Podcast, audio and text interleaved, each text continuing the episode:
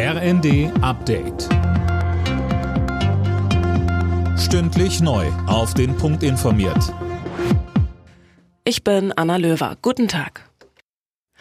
Auch an diesem Wochenende werden wieder Zehntausende Menschen auf die Straßen gehen für Demokratie, Vielfalt und Freiheit und gegen Rechtsextremismus.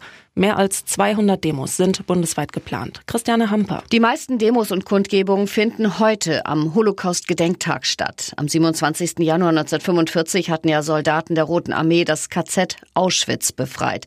Die Nazis hatten dort mehr als eine Million Menschen ermordet.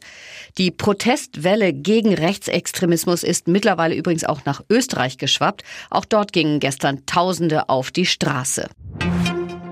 Das Bündnis Sarah Wagenknecht sitzt in Berlin zu seinem ersten Bundesparteitag zusammen, um sich dafür die Europawahl im Juni aufzustellen. Im Programmentwurf fordert die neu gegründete Partei unter anderem mehr Entscheidungsgewalt für die Mitgliedstaaten und ein Ende der Waffenhilfe für die Ukraine. Die Parteigründerin und Vorsitzende Sarah Wagenknecht ließ außerdem kein gutes Haar an der Ampelkoalition in Berlin. Wenn Sie die AfD wirklich schwächen wollen, ja bitteschön, da müssen Sie nicht demonstrieren, da müssen Sie endlich mal Ihre miserable Politik verändern. Sie haben es doch in der Hand. So kann es doch nicht weitergehen, wie es jetzt läuft. Vertreter der Bahn und der GDL sitzen offenbar wieder am Verhandlungstisch und sprechen wohl über ein vorzeitiges Ende des Lokführerstreiks. Die Bild berichtet, dass der Streik schon morgen Abend beendet werden könnte.